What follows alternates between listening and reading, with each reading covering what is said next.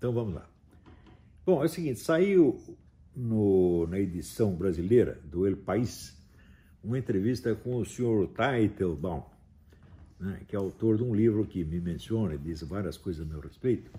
Mas antes de entrar na análise da entrevista, vamos ver quem foi a autora da entrevista. É uma senhora chamada Letícia Duarte, que esteve aqui um tempo atrás, contando que a, os estudos dela eram financiados pelo Winston, Winston Link. Era o dinheiro do Winston Link. O Winston Link, todo mundo sabe que é um empresário conservador brasileiro, apoiador do Bolsonaro, etc, etc.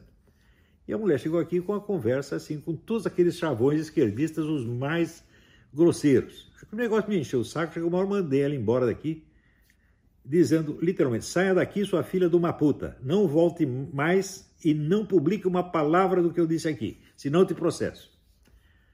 Ela, evidentemente, ficou com medo, não publicou nada, mas foi contar tudo para o Henri Bussetalho. Henri Bussetalho é o pseudo-escritor de uma baixeza fora do comum, que se juntou com a minha filha mais velha, Heloísa, para fazer, divulgar aquela merda de livro que ela escreveu sobre coisas da minha vida que ela não sabe, porque ela não foi criada por mim, foi criada por um casal de tios comunistas, tá certo? Depois fica se queixando que alguém abusou sexualmente dela, certo? Com certeza o tio, e que eu não fiz nada, não fiquei sabendo de porra nenhuma, fiquei sabendo agora. Né? Mas ela fala mal de mim, fala mal da mãe, fala mal do tio, fala mal da avó, fala mal de todo mundo, fala mal da família inteira. Então, evidentemente, né, o seu Bucetalho acha que a opinião dela é mais confiável do que da família inteira. Quer dizer, eu tenho oito filhos, sete falam bem, uma fala mal, o pessoal acredita nessa aqui. A opinião dos outros não interessa. Né? Também a mãe dela diz que ela é mentirosa compulsiva, mas não interessa, a mãe não conhece ela. Só ela se conhece, e assim por diante. E o Henry Bucetalho se põe a serviço desta porcaria. Vocês imaginam então quem é, qual é, dizer, a estatura moral e intelectual deste vagabundo, né? E esta mulher então foi lá pedir ajuda para o Henry Bucetalho para divulgar por meio indireto algumas coisas que ela diz ter ouvido de mim, inventado, né? Muito bem. Mas chegou a oportunidade dela fazer a vingancinha. Então, a vingancinha é esta entrevista que ela fez com esse seu Benjamin Teitelbaum. Esse camarada eu encontrei duas vezes na vida. A primeira foi na casa do Stephen Bannon, que me convidou para um jantar. Né? Tinha várias pessoas ali, algumas que eu conhecia, outras que eu não conhecia, entre os quais estava tal, esse Teitelbaum, que falou que estava muito interessado no pensamento tradicionalista de Guénon e Chuon, e queria conversar comigo a respeito, porque ele sabia que eu tinha estudado alguma coisa, etc., e queria conversar comigo a esse respeito. E é, passou um tempo, ele apareceu na minha casa, conversou comigo durante um pouco mais de uma hora, é, e dizendo que queria estudar a minha obra. Então eu falei: você não pode estudar a minha obra porque você não lê português, meu filho, você não tem acesso aos documentos de fonte primária. Você está falando, o que você vai pegar aí é tudo de orelhada, tudo de terceiro de céu. E o cara, apesar disso, publica um livro a respeito. Ou seja, é um vigarista, obviamente. Mas se você disser, ah, senhor lá, por que o senhor não faz, um, escreve um livro sobre o pensamento do professor Dugin? É muito simples, eu não leio russo, eu não tenho acesso aos documentos de fonte primária. Claro que eu tenho o direito de ter a minha opinião a respeito, a partir de algumas traduções que eu li, mas não posso publicar um livro, não posso publicar um trabalho acadêmico a esse respeito, porra. Mas este picaretinha desse Teitelbaum faz isso e ainda acha que está fazendo um grande trabalho. Mais ainda, ele diz que esteve estudando durante 15 meses os autores tradicionalistas. Vocês sabem o que é isto? Em 15 meses você não consegue ler a obra inteira do René Guénon ou do Chuon. Muito menos a do Évora. Muito menos a minha obra. Se eu der 15 meses, ó, até que 15 meses para você acompanhar né, os 27 livros do Olavo, mais né, 550 e tantas aulas do curso online de filosofia, mais não sei quantas mil páginas dos cursos avulsos transcritos, está aqui as apostilas. Você acha que 15 meses dá para você estudar isso? É claro que não. Eu tenho alunos que estudam comigo há 10 anos, né? E se você disser para escreva um livro sobre o Olavo Elias, não estou preparado ainda. O Ronda Robson se preparou durante 10 anos para fazer isso. Fez, fez um livro brilhante, que é o Conhecimento por Presença, tá certo? Mas esse camarada, ele pega 15 meses para estudar. Guinon, Chuon, Júlio Zévola, Olavo Carvalho, Bolsonaro, Trump, e fazer uma mistura de tudo isso e ainda ser entrevistado pelo El País. gente, a picaretagem chegou no nível já da demência total.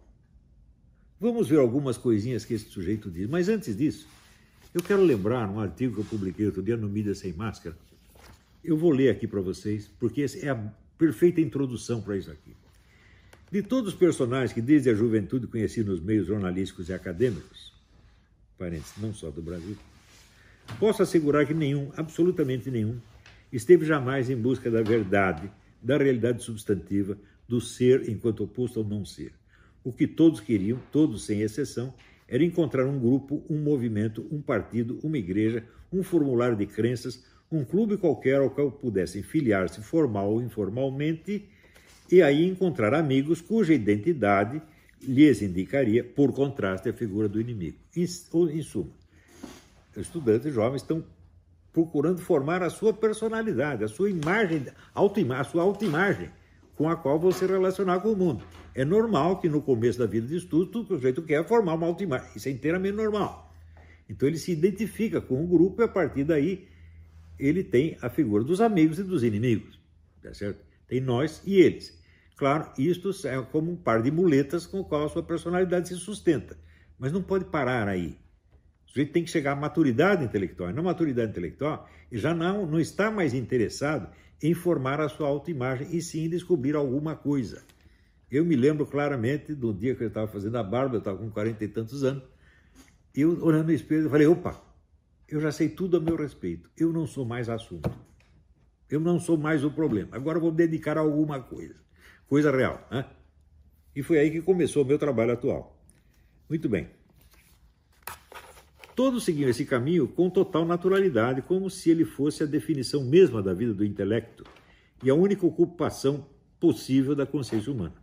Nunca lhes ocorreu outra hipótese, principalmente a de seguir o caminho inverso, isto é, a de passar por todos os clubes, partidos e facções a título de mera experiência temporária e de aprendizado, a fim de chegar algum dia, por meio de sínteses cada vez mais amplas e elaboradas, a algo que estivesse para além de todas as perspectivas parciais e, desde um plano mais alto e abrangente, pudesse dar razão do conjunto e de cada uma delas em particular.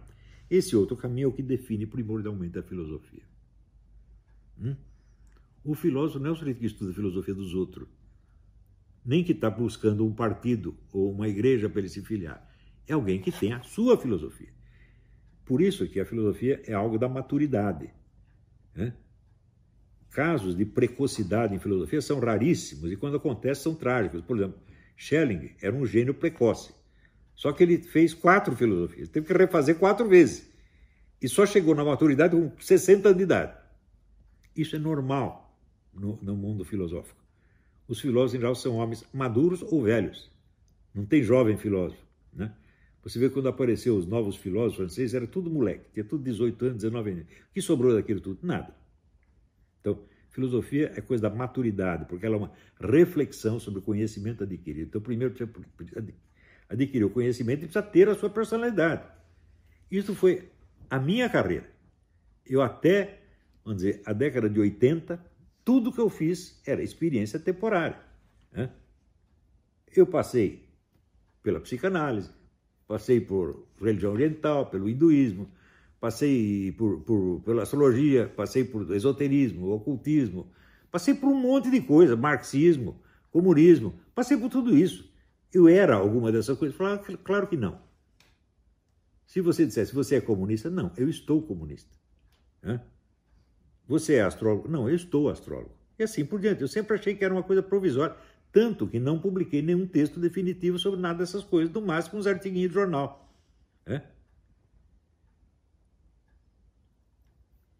no começo dos anos 80, publiquei alguns livrinhos que eram só para os meus alunos. Hum? Eram umas ediçõezinhas, como é que se diz, né? precárias, né? que não eram nem, como se diz, quase pueris, tá certo?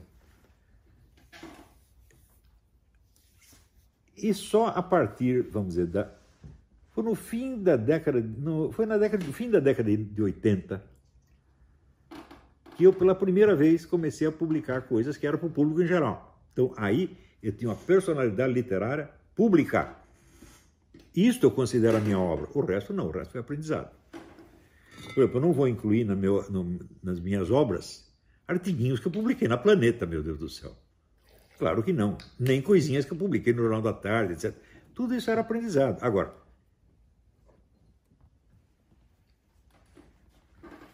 a partir do momento, eu me lembro assim, o ato inaugural da minha carreira literária madura foi uma conferência que eu fiz na Casa do Estudante do Brasil, eu creio que em 1989, com o, o, o título Fim do Ciclo Nacionalista. Fiz conferência sobre o Brasil, sobre a história do Brasil. Hum?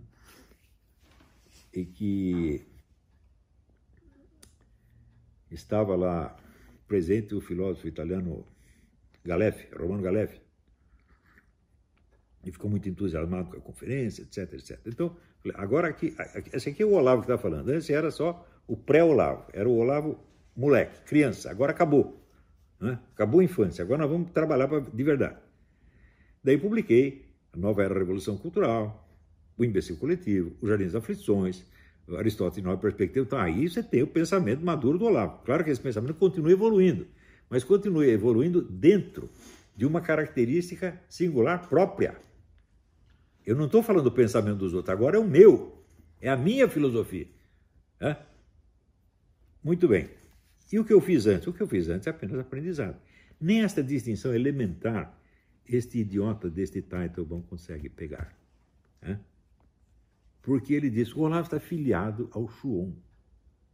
Né? Eu digo: meu filho, eu saí da Tarica do Shuon, fiquei lá menos de um ano, menos de um ano nessa porcaria. Primeiro vou contar como é que eu cheguei lá, para você dizer, ah, eu estava lá o que buscando um instrutor, buscando um guru. Não, não estava mais. Né? Muito bem, aconteceu o seguinte, que eu tinha estudado alguns livros do René Guénon, do eu tinha estudado esse material tradicionalista. E um dia me aparece dois alunos dizendo, ah, existe uma tarika, tarika é organização esotérica islâmica, aí em Campinas. Você tem que ir lá. Falei, não, você é picaretário, não vou lá. Passou um tempo, de vez em quando eles vinham falar da Tarica. De um dia chegou, não, agora a Tarica está em São Paulo, agora você tem que ir. Tanto me encheram o saco. Falei, tá bom, vamos lá. Chego lá, estavam todos os meus alunos lá. Ou seja, todos tinham sido cooptados pelas minhas costas, sem que eu soubesse. Eles já tinham dominado o ambiente. Eu falei, opa, caí no Marapuca, evidentemente. Essa é uma situação perigosa. Na situação perigosa, o que a gente faz? Mantém o low profile, faz de conta que está tudo bem e vai estudando o assunto para descobrir do que se trata, descobrir quem são esses caras. Eu passei muitos anos colhendo material sobre essa gente. Essa tarica pertencia a dois irmãos, um que chamava Idris Shah e o outro que chamava Omar Ali Shah. Esses dois eram dois picaretas, mas picaretas sem característica. Tinha saído já na imprensa britânica, tinha saído muitos artigos sobre a picaretagem deles. Entre outras picaretagens, eles têm o, o caso mais célebre, é o da tradução do Rubaiyat do Omar Khayyam. Eles um dia chegaram para o poeta Robert Graves, que era uma espécie de Carlos Drummond de Andrade da Inglaterra, e disseram aqui, mestre, nós temos um manuscrito do Rubaiyat, que é o manuscrito mais antigo que existe. E nós fizemos uma tradução e queriam que o senhor pusesse em versos. O Robert Graves pôs a coisa em versos, publicou, foi um sucesso mundial, evidentemente, o Graves era famosíssimo. Daí, um professor chamado, não sei que, Elwell Sutton, professor de língua persa, o, o, o Rubaiyat está escrito em língua persa, disse, olha, isso está muito esquisito porque a ordem dos versos aí está igualzinha a uma paráfrase americana do século XIX. Opa! Daí um outro professor de língua persa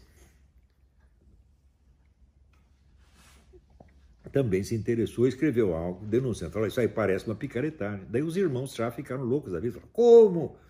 O manuscrito é autêntico, ele está com o nosso tio na Pérsia ou no Afeganistão, não lembro direito. Né? Que é um sujeito muito importante da nobreza afegã, pá, pá, pá, pá, pá. Daí um outro professor de língua persa, cujo nome eu esqueci, mas que era ligado com esse Awal Santo, foi para o Afeganistão procurar o tal do tio dos irmãos Shah. Chegou lá, você não pode dizer que ele não era alguém ligado à aristocracia, porque ele era chofer do primeiro-ministro. Né? E procurou o tio e perguntou: é verdade que o senhor tem um manuscrito? Seu sobrinho falou que o senhor tem um manuscrito do, do Omar Khayyam? Resposta: manuscrito caralho, esses meus sobrinhos são dois vigaristas. E o cara voltou para a Inglaterra, contou isso, né? E o coitado Robert Gray estava já muito velho, ele morreu sem dar o braço a torcer de que tinha sido feito de trouxa. Mas a história está incorporada na biografia oficial do Robert Graves. Ele realmente foi feito de trouxa por dois picaretas. Então, entre outras informações, eles diziam que era uma, uma tarica sufi. Então eu falei, bom, tem que me informar mais um pouco a respeito desse tal de sufismo.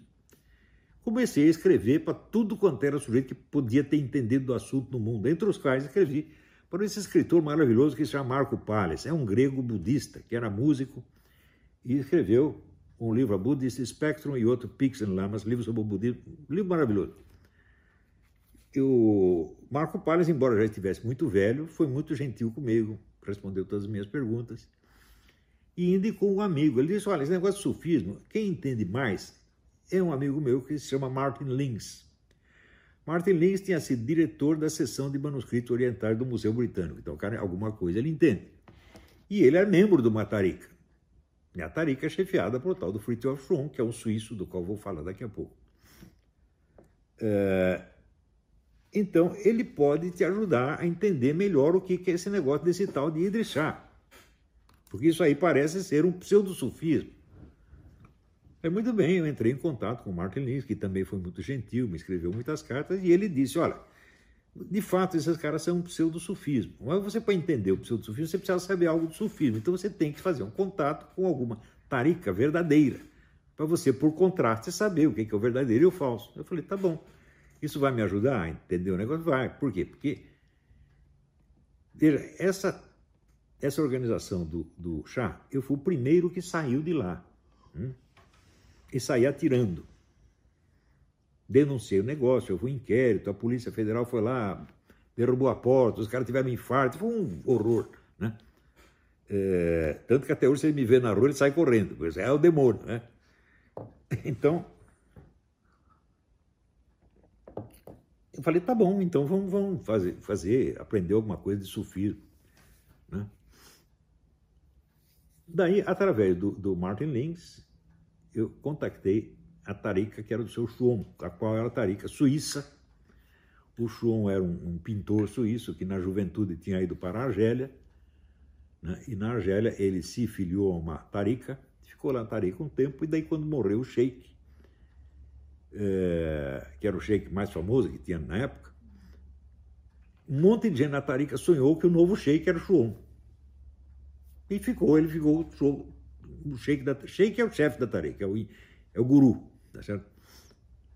É, daí ele voltou para a Suíça dizendo o seguinte: eu vou islamizar a Europa. Você imagina como que esta frase soaria nos anos 50? Loucura pura. Mas hoje, se olha, ele fez ou não fez?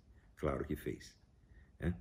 Ele simplesmente dominou a intelectualidade, a alta intelectualidade europeia em vários países subjugou a todos, todos começaram a trabalhar com o Islã, daqui a pouco começa a haver uma outra ocupação mais popular. Dominou a parte de cima, né? só tinha gente importante, gente da associação médica, da academia, etc, etc, né? intelectuais e gente rica. Né? É... Então daí eu me apresentei lá para, para o seu João, recebi a tal da iniciação dele, e quando que eu me desiludi com o Chuon? No primeiro dia. Por quê? Primeira coisa, eu imaginava que ia chegar lá e estar um, um velhinho varrendo o chão da Tariq e eu ia conversar com ele. E, na verdade, era um negócio assim totalmente hierárquico né? e muito solene. Você não pode conversar com o sheik sozinho, tem que ser na presença de um funcionário que fica anotando e a resposta é dada através do funcionário. Falei, opa, isso aqui já virou burocracia, por isso aqui é o que é o Vaticano, né? Já não gostei dessa história, né? Segundo, o João mal me admitiu, ali me nomeou seu mucada. Mucada é meu representante. Você fica sendo mucada para o Brasil. Falei, como mucada? Eu cheguei agora, não entendo nada do negócio, como é que eu vou ser o representante do sheik, né? Achei muito esquisito. Terceira coisa que era mais esquisita ainda, ele me nomeou mocada, mas ele passava as instruções para um outro cara. Naturalmente surge conflito, porque o cara achava que o mocada era ele e eu achava que era eu. Eu falei, isto não se faz. Né? Então, imediatamente cheguei à seguinte conclusão. Esse seu João é um homem muito inteligente, é um escritor de primeira ordem, é um bom filósofo, é um grande conhecedor de religião comparado, mas um mestre espiritual não é de jeito nenhum. Porque um mestre espiritual tem que conhecer a alma humana. E ele tem que ser capaz de distinguir as situações que são límpidas e que são sujas. E ele não consegue fazer isso. Né? Também depois apareceram outras coisas. Tinha lá um sujeito que, João, como bom muçulmano, era casado com quatro mulheres. Tinha lá um sujeitinho chamado Mark Kozlov que estava comendo uma delas. Depois chegou um monte de fofoca desse tipo, era um tal de comer a mulher dos outros. Eu falei, já estou com o saco cheio desta merda. Né? Então, daí, por outros episódios que também não vêm ao caso, eu acabei né, escrevendo umas cartas mal criadas para o sheik, coisa que não se faz.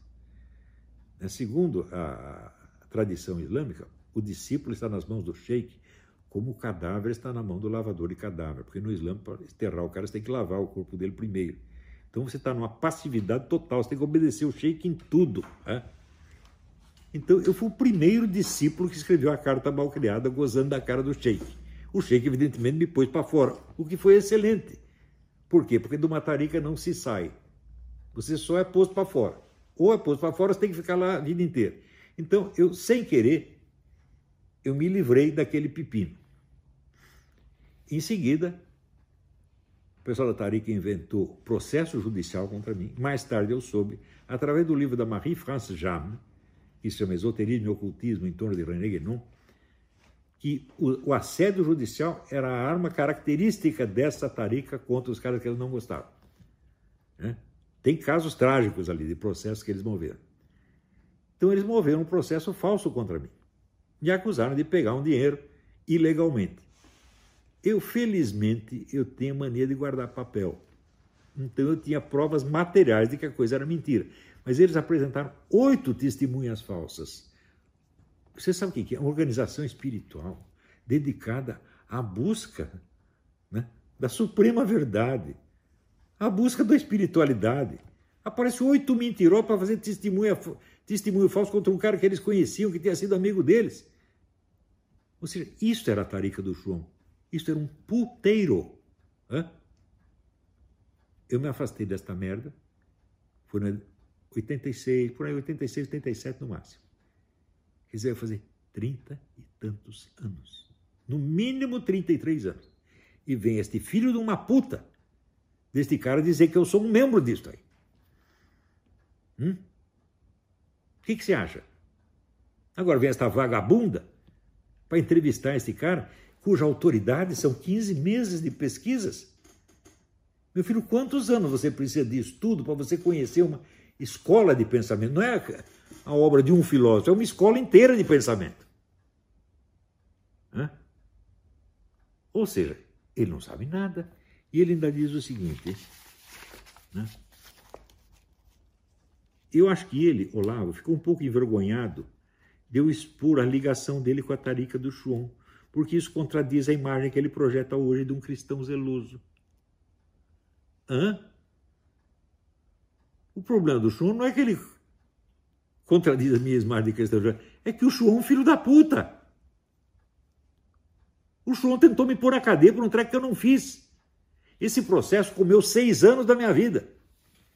Ainda deu um azar desgraçado, porque o primeiro advogado que eu contratei, ele teve uma crise de loucura, ficou bravo com duas testemunhas minhas, uma das quais depois eu casei com ela, que era a Roxane, né? E puxou o revólver contra ela, saíram correndo, evidentemente, apavoradas as duas. Daí eu cheguei para o juiz e falei, meu advogado pirou, só me dá um tempo aí para trocar de advogado. Era o meu segundo advogado, que era o Mário Simas, que era advogado da arquidiocese. Era boa pessoa, eu gostava dele, embora fosse esquerdista. Né? Não era muito esquerdista, mais ou menos. Mas o Mário Simas estava em tudo muito bem, de repente ele tem um infarto. Ele se acostumou quando tem um infarto, ele durante seis meses fica idiota. Eu falei, pô, tem que arrumar outro advogado. Eu falei, bom, estava com o advogado da arquidiocese, não sei, eu vou lá para o outro lado. Era o meu Mário Saad, que era advogado do Esquadrão da Morte. E era também um homem muito inteligente, muito talentoso, e estava indo tudo bem. Daí que acontece? O Mário Sade tem um infarto e morre. Hum? Quer dizer, isso era uma macumba, uma urucubaca do outro mundo, né? Daí o genro dele, que chama Dr. Marcos Alexander, que era um judeu, né? O, o era, era turco, é? O, então, o genro dele, que era um judeu, foi esse que me ajudou e terminou o processo para mim, terminou brilhantemente. E daí, na hora que eu fui pagar, ele falou: Não, você já teve tanta dor de cabeça com isso que eu não vou nem te pagar. Ele falou: Seis anos de encrenca para eu me livrar desta gentileza do seu show. Você acha que eu gosto do chum? Sou ligado ao chum? Eu não queria que falar desse negócio do chum, porque isso me obrigaria a contar esta história que eu estou contando agora.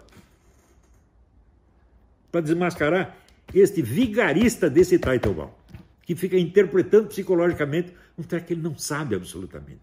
Ele inventou. Agora, se o que ele diz a meu respeito é mentira, se o que ele diz a respeito de tradicionalismo em geral, é uma coisa mais incrível ainda. Porque ele diz o seguinte: ele primeiro diz que o tradicionalismo busca só a destruição, né? É, pá, pá, pá, pá.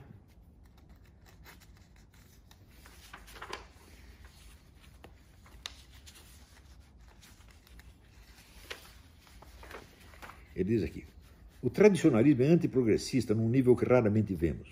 Muitas pessoas consumam a chamada a si mesmo de conservadoras, mas quase todo mundo no campo conservador é basicamente progressista no mundo ocidental.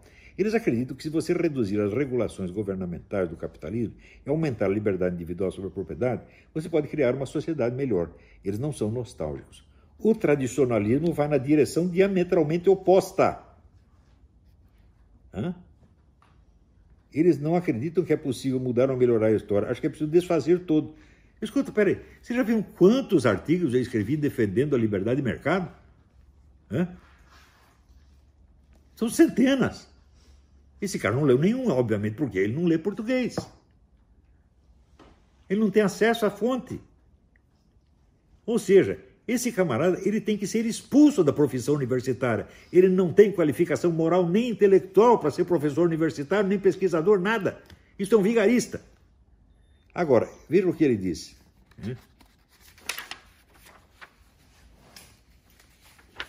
O Olavo, eu mandei o meu, meu capítulo para ele e ele me chamou de mentiroso, mas não me respondeu nada. Eu digo, como não respondi nada?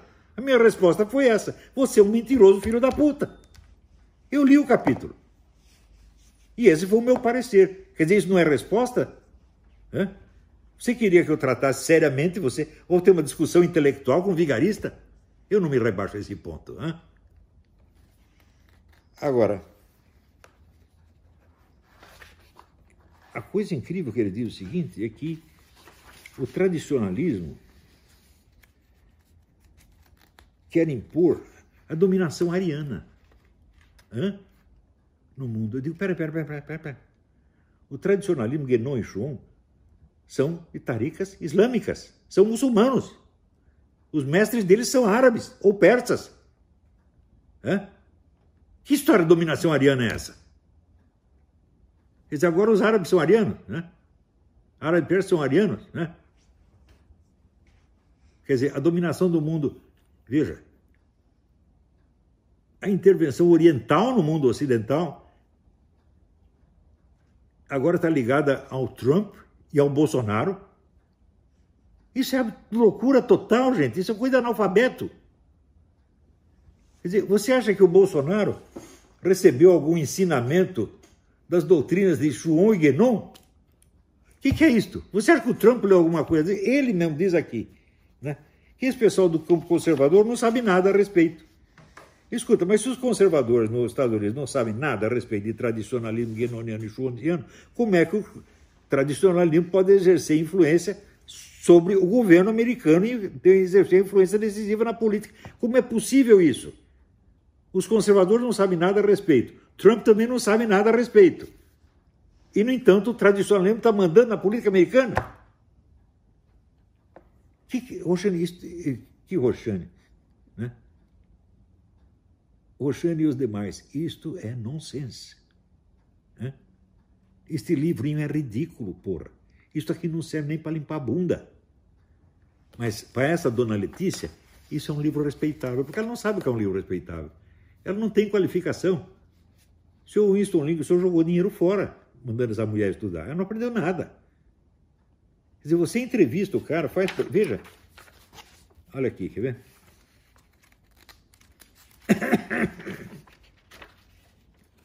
Ela disse: o Olavo, numa entrevista, disse que ele não tem nenhuma proposta positiva para a sociedade, que ele se limita ao papel crítico. Isso aí não tem algo a ver com esta coisa puramente destrutiva do, do pensamento tradicionalista? Não, seu idiota. Isto é Hegel. Chama-se o trabalho do negativo. Isto é Hegel, eu aprendi isso com Hegel e Marx. Nunca ouvi nenhum tradicionalista falar de trabalho do negativo. Ao contrário, o tradicionalismo está ligado a dogmas positivos das grandes religiões.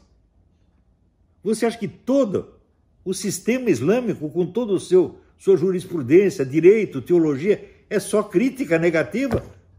Não propõe, o Islã não propõe nada. O catolicismo também não propõe nada. Quanto ao Guénon, eu escrevi um artigo dizendo o seguinte: o segredo do Guénon, Guénon na juventude assinava os artigos com o pseudônimo de Esfinge, quer dizer, decifra meu devoro-te. Quase todo mundo que lê o René Guénon ou odeia e sai correndo ou cai na conversa e vira guénoniano. Falei, bom, não vou fazer nenhuma coisa nem outra, eu vou com toda a paciência, vou ler. Então, um dia eu chego a entender. Aproveito as coisas positivas, jogo outras fora, fiz várias críticas que eu acredito serem devastadoras, a, a, sobretudo a metafísica do Guénon. Eu escrevi uma coisa há muito tempo, estava até, né, o Henrique está aqui presente, assistiu minha aula no Rio de Janeiro, que ano foi isso? Foi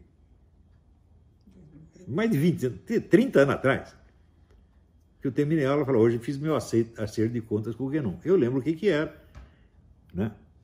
onde ele dizia o seguinte, que no mundo do, do, do espírito né, existem as possibilidades de manifestação, as impossibilidades de manifestação e as possibilidades de não manifestação. Ele disse, peraí, a possibilidade de não manifestação ou é uma possibilidade de manifestação que não se manifestou, ou é uma impossibilidade de, manifesta impossibilidade de manifestação. Uma terceira coisa não existe. Do que, você está falando? Isso não faz o menor sentido. Né? E assim por diante. Né? Também lembra-se a análise que ele faz da tradição chinesa e diz lá: a China jamais será bolchevique. Fala, pô, opa, peraí, rapaz, pô, você nunca esteve na China, está falando de coisa que não sabe. Eu também não estive lá, mas eu sei que a China é bolchevique, porra. Eu sei que aquilo que você disse que jamais poderia acontecer, segundo as pretensas leis da, da, da, ciclos históricos, não poderia acontecer, aconteceu. Daí ele diz aqui também que esses tradicionalistas acreditam no ciclo histórico, está no fim. Bicho, o que eu já fiz de crítica a toda a teoria dos ciclos, eu não acredito em nenhuma teoria dos ciclos. Não há ciclos históricos no sentido substantivo da coisa. Você tem aparências de ciclos. Você tem uma coisa que está parece estar seguindo um ciclo aqui, ao mesmo tempo você tem uma outra que está seguindo um ciclo contrário. Você não pode pegar uma época e situá-la dentro do ciclo. Não é possível fazer isto. Toda a teoria do ciclo leva a contradições. Ela é um bom instrumento, como é que se diz? Uma boa figura de linguagem. Mas não passa disso, não é uma teoria que tenha validade objetiva. Falei isso milhões de vezes. Agora veio o cara me botar aqui no negócio da teoria do ciclo. Pô, pelo, pelo amor de Deus.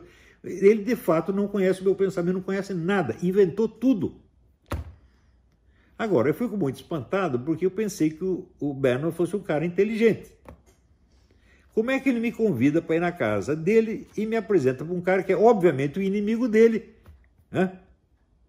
que escreveu um livro contra ele, classificando ele. Eu não sei se Bannon é tradicionalista ou não. Eu pouco sei do pensamento do Bannon. Eu me lembro uma, do Bannon, eu lembro de uma coisa. Ele queria que eu o apresentasse ao Dugin. E eu disse: não vai dar porque o Dugin não gosta de mim. É? A coisa mais simples do mundo. Todo mundo sabe que o Dugin, né, se pudesse, né, me jogava dentro do poço. Não é isso? Como muitas pessoas que tiveram debate comigo, né, Daí vão para casa chorando e batendo pezinho, falando, tomara que morra, tomara que morra, tomara que morra. Todos eles. Né? O Duguinho é a mesma coisa. Agora, então, eu não sei por que, que ele queria ser apresentado ao Duguinho, não sei que planos ele tinha. Não tenho, já falei, eu não tenho a menor ideia do pensamento político do Bannon. Eu me afastei dos assuntos americanos no terceiro ano da minha permanência aqui. porque eu comecei a raciocinar, falar, eu estou aqui como hóspede nesse país. Não é bonito eu ficar dando palpite na política local. Deixa ele cuidar do país dele, eu vou cuidar do meu. Então, tudo que eu fiz nos Estados Unidos foi pensando no Brasil. Eu só trabalhei para o Brasil. E, inclusive, parei de. No começo, dei muita conferência no Hudson Institute, né? várias eh, organizações conservadoras aqui. Larguei tudo. Desapareci. E, inclusive, parei até de, de escrever, escrevi umas cartinhas para o Joseph Ferra, para o David Horowitz. Até as cartinhas eu parei. Não fui nem mais no. Como é que chama aquele encontro anual dos conservadores? É o... CIPAC. Nem no CIPAC fui mais. Eu vou cuidar do Brasil, porra. Né? E deixa os americanos cuidar da vida deles. Então, o que é que eu tenho a ver com a política do Berno? Absolutamente nada. Eu encontrei o cara duas vezes, não, três vezes. Né? Uma vez ele veio aqui, apareceu de repente, nem sabia de onde ele, como que ele veio parar aqui, me convidou para jantar na casa dele e depois, a terceira vez, nos encontramos lá no hotel do Trump, onde estavam passando o meu filme, né? É, o Jardim das Aflições, e ele foi muito gentil, fez uma apresentação do filme. Isso é tudo que eu sei dele, gente.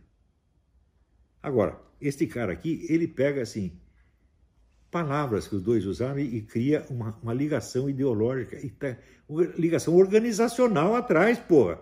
Quer dizer, eu e o Bannon somos os gurus do Trump. O que, é isso? Isso é loucura, pueril, gente. É? Isso que esse cara faz é inadmissível na vida intelectual. Esse cara não é um intelectual, é um vigarista mesmo. E o que eu respondi, vamos dizer, quando ele mandou o capítulo, eu respondi sim. Você é um mentiroso filho da puta. E repito, esta foi a minha opinião na época e é a minha opinião até hoje.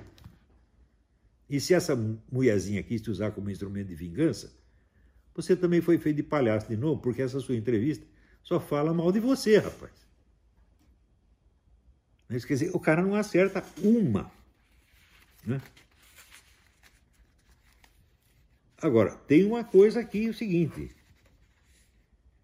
ele distingue o tradicionalismo do fascismo. O que em parte é verdade, em parte não é. Porque ele diz que o fascismo é futurista, modernista, a de tudo. Isso é verdade. Mas isto é a totalidade do fascismo? Não, esse é um dos aspectos do fascismo. O fascismo tem o aspecto futurista, modernista, tem o aspecto contrário. Você lê, lê os livros do Zev Stern, que é o historiador é, israelense, que é um dos maiores conhecedores desse assunto, e ele vai dizer, quer dizer, que a raiz do fascismo é a total oposição ao iluminismo. Então o fascismo aparece aí como uma, uma filosofia passadista, que é o retorno a uma situação hierárquica anterior. Isso faz parte do discurso fascista. Agora, eu sei distinguir o que é o discurso ideológico e o que é a política substantiva. Eu sei que você não dá para você conhecer um movimento político só pelo seu discurso ideológico. O sujeito pode estar usando um discurso ideológico e na prática fazer o contrário. Eu vou te dar um exemplo. O Ronald Reagan né, passou a vida falando contra o investimento estatal. Mas quando ele chegou a presidente, ele precisava dar um jeito na União Soviética, e o único jeito que podia dar na União Soviética era aumentar o investimento estatal em armas, de maneira que a União Soviética não pudesse acompanhá-lo. E isso ferrou com a União Soviética. Então, ele fez o contrário do que o discurso ideológico dele prometia. Porque discurso ideológico é um negócio genérico. Ele não diz respeito a uma situação concreta. Então, o fascismo tem essas contradições, o seu discurso ideológico e a sua política, meu Deus do céu. Assim como o comunismo também teve. Eu já dei várias aulas sobre isso. O comunismo é contra ou a favor do nacionalismo? Ele às vezes é contra, às vezes a favor, conforme a situação. Mas ele diz aqui, o fascismo é futurista, o tradicionalismo é passadista. Né? Eu digo, escuta, peraí, peraí. Me mostre algo de passadista na política do Trump. Tem nada. Ele está botando a sociedade para frente, né? incrementando a economia, né? criando acordos de paz no mundo inteiro. Do ponto de vista da política de paz, ele foi o maior presidente americano de todos os tempos. Ele conseguiu botar paz em todo quanto é lugar. Os caras não aguentam isso, porra. Essa semana mesmo teve acordo de paz entre Marrocos e Israel. Quem conseguiu fazer isso? Ninguém conseguiu e ninguém quis, mas o Trump quis. Né? Quem é o cara que fez políticas que mais favoreceram né, os trabalhadores estrangeiros, os latinos e os negros? O Trump. A situação de todos eles melhorou. Quer dizer, como é que isso é passadista? É? Isso não é progressista? É claro que é progressista. Então, esses conceitos de progressista, conservador, liberal, você tem que usar tudo isso, assim, com muito cuidado. Porque, claro, que esses conceitos não são vazios, assim como o conceito de comunista não é um conceito vazio, mas você tem que usar de maneira dialética. Hein? Sabe o que é dialética? Esse cara não sabe. Essa mulher também não sabe. Né? Pá, pá, pá, pá, pá.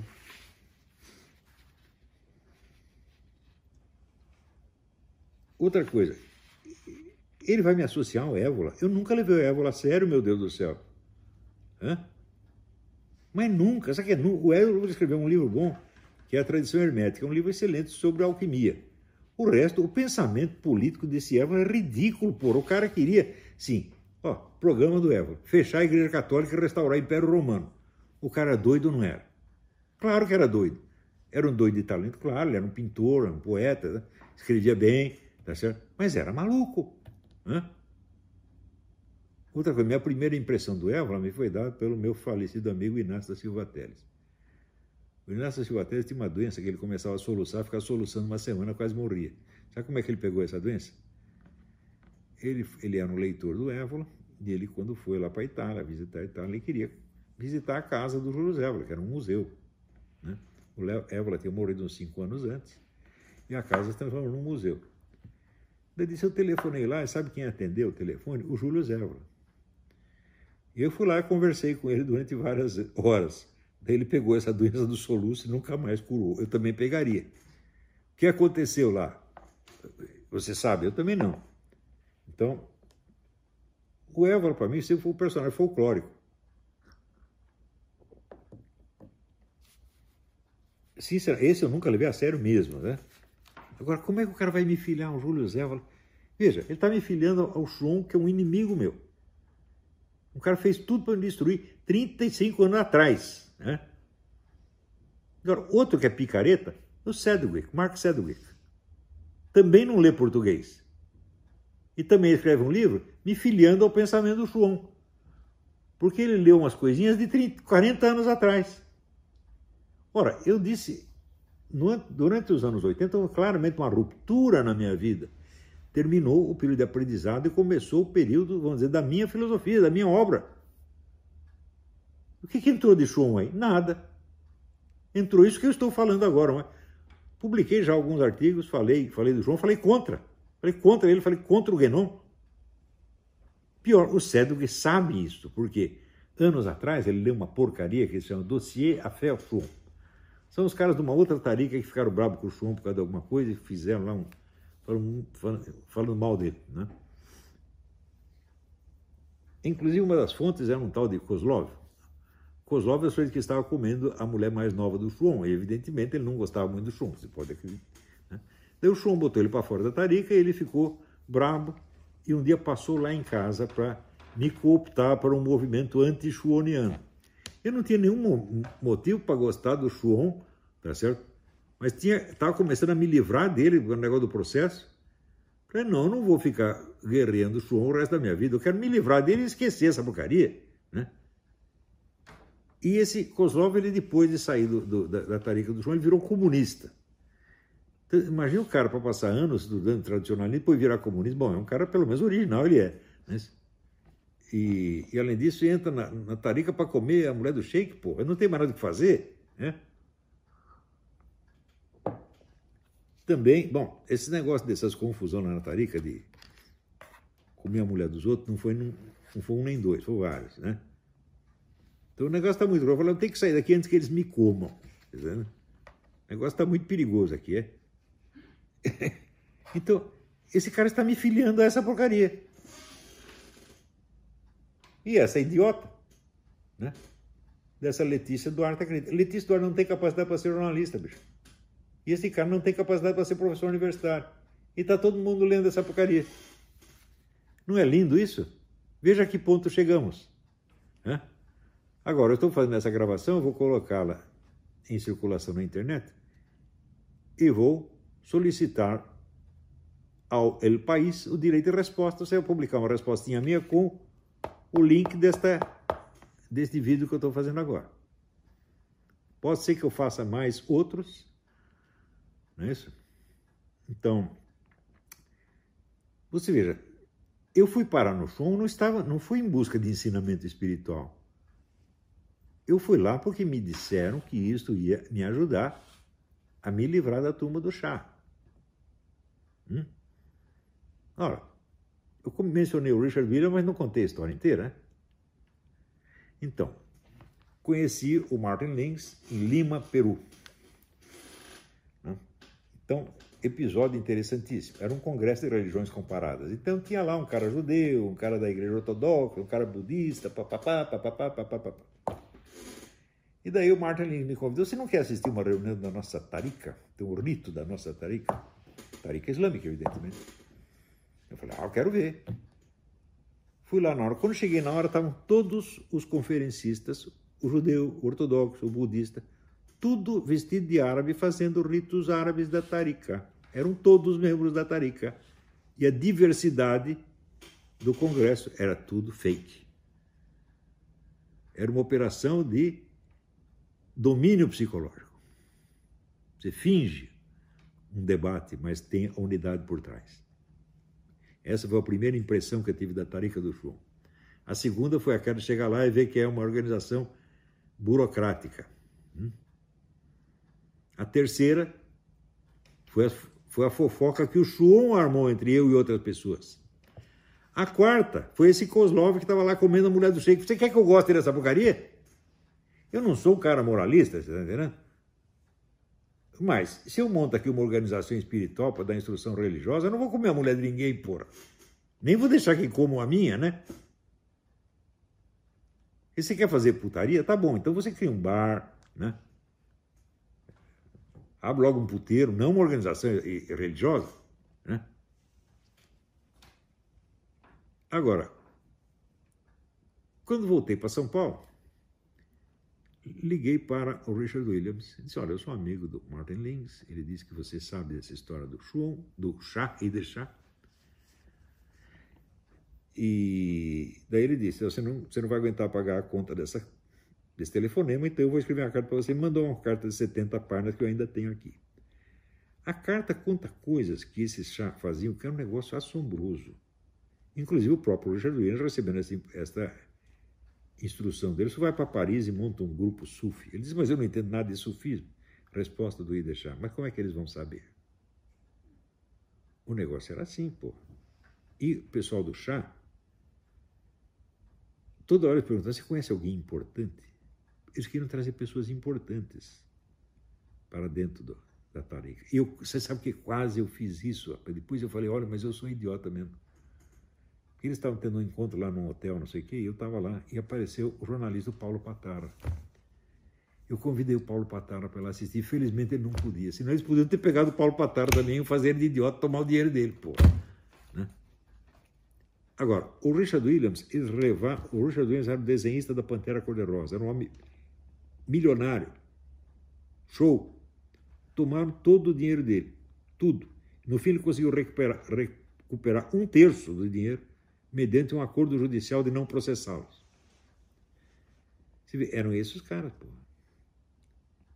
E, quando eu saí de lá, falei, não, eu tenho que inventar um jeito de tirar mais gente de lá, porque isso aí só faz mal para as pessoas, vai enlouquecê-las.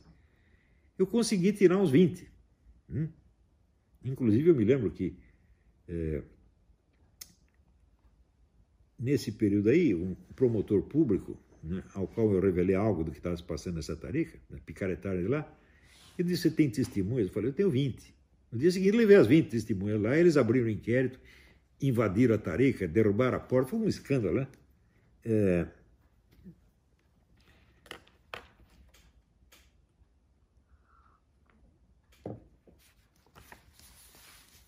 Então, tinha, no, no, na carta do, do, Richard Williams tinha vários detalhes desse tipo, era só picaretária. E eu falei, bom, eu quero entender direito a coisa para eu poder tirar mais gente de lá. Se eu puder fazer, eu estou fazendo bem para eles, né? Eu comecei a estudar esse negócio, então comecei a me inscrever na Associação Internacional de Estudo de Seitas, escrevi para tudo quanto era estudioso da área, e falei, eu vou escrever um livro. Né? O livro ia se chamar Os Arautos do Anticristo. Eu não aguentei escrever o livro, porque era tanta sacanagem, tanta maldade, começou a me fazer mal, era tanta mentira. Eu não aguentei. A decisão de não escrever o livro veio no dia seguinte, que apareceu mim um estudo sobre a seita Meninos de Deus, ou também chamado Love Family, em que aparecia o fundador da coisa chamada David não sei quê, ensinando os seus discípulos a fazer sexo com as suas crianças a partir de quatro anos de idade. Eu estava assistindo isso junto com um promotor público. O promotor público está acostumado a lidar com crime. Ele não aguentou, ele vomitou. E outros detalhes também que eu não vou nem contar. Eu falei, não vou aguentar escrever esse livro. Daqui 20 anos eu escrevo. Guardei o material, mas eu não acredito que eu vá ter força para escrever isso nunca. Quer dizer, esse pessoal do chá e do Chuon, o Chuon não era vigarista com dinheiro. O negócio dele era vigarista espiritual e a tentativa de criar uma espécie de supra-igreja universal. Que realizasse o plano de quem? Do, do Guénon. Você, para você ter ideia de até que ponto o Guénon era muçulmano, ele na década de 20 ele escreveu: o Ocidente só tem três saídas. Ou ele cai na barbárie de vez, ou ele é ocupado pelo Islã, até mesmo militarmente, ou ele restaura a Igreja Católica sob orientação de mestres muçulmanos. Ou seja, ou o Islã ou a barbárie. Então a solução dele era o Islã dominar o Ocidente. Hoje já está quase dominando, gente. Quer dizer, o plano do Shuon, do, do Guénon, colocado em prática. Agora, você imagina que isso é a orientação do Trump? Não, isso parece muito mais com a orientação do Obama, porque o Obama era pró-islâmico. E o Trump é contra. O é. que que isto tem? O que que este plano islâmico, que contei já, quando voltou da Argélia, o Chuon disse: Eu vou islamizar a Europa. Parecia loucura na época, hoje está quase islamizado. O que que isso tem a ver com a política americana, meu Deus? Que interesse tem a política americana na promoção, vamos dizer, do do Império Islâmico Mundial. É para isso que Schwong não trabalhava. Esse idiota não sabe. Ele não sabe nada a respeito. Porque ele pesquisou 15 meses. Está brincando comigo, rapaz? O que, que é isto? Então, gente, esse é o ponto que chegamos. Então, esse país vai ter que publicar esta, este vídeo aqui. Eu não vou escrever. Se eu fosse escrever tudo que eu disse aqui, daria 40, 50 páginas. Não tenho tempo para isso. Não quero ficar me dedicando a essa porcaria semanas. Essa explicação acabou. Não quero mais pensar nesse assunto. Já me deu no saco, tá entendendo? Então, é isso, gente. Muito obrigado pela sua atenção.